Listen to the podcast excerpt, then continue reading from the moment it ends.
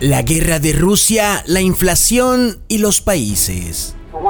La guerra entre Rusia y Ucrania le está tomando más tiempo a todos de lo que todos esperaban.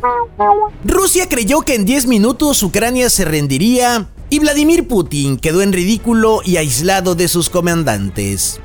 Ahora, su mano derecha desconfía de su mano izquierda y uno de sus ojos no confía en el otro.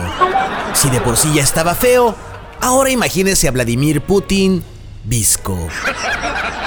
Ucrania por su parte creyó que la OTAN iría en su auxilio a los 10 minutos de iniciados los ataques. Y cuando ya iban 15 minutos de guerra, de la OTAN ni sus luces. Es más, todavía en Ucrania se preguntan, ¿y la OTAN? ¿ONTAN?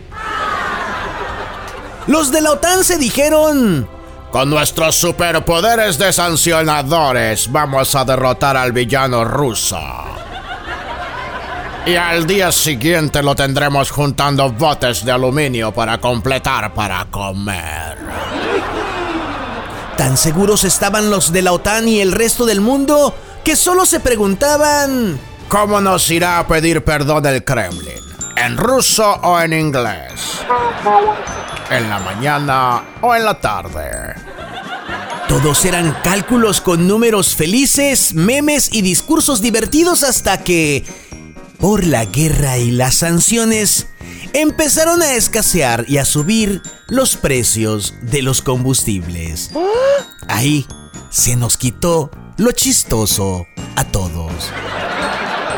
Moraleja, todas las cosas que pasan en el mundo tienen un efecto dominó que tarde o temprano nos alcanzan a todos. Quienes, si no nos ponemos truchas, terminaremos en este dominó siendo las mulas.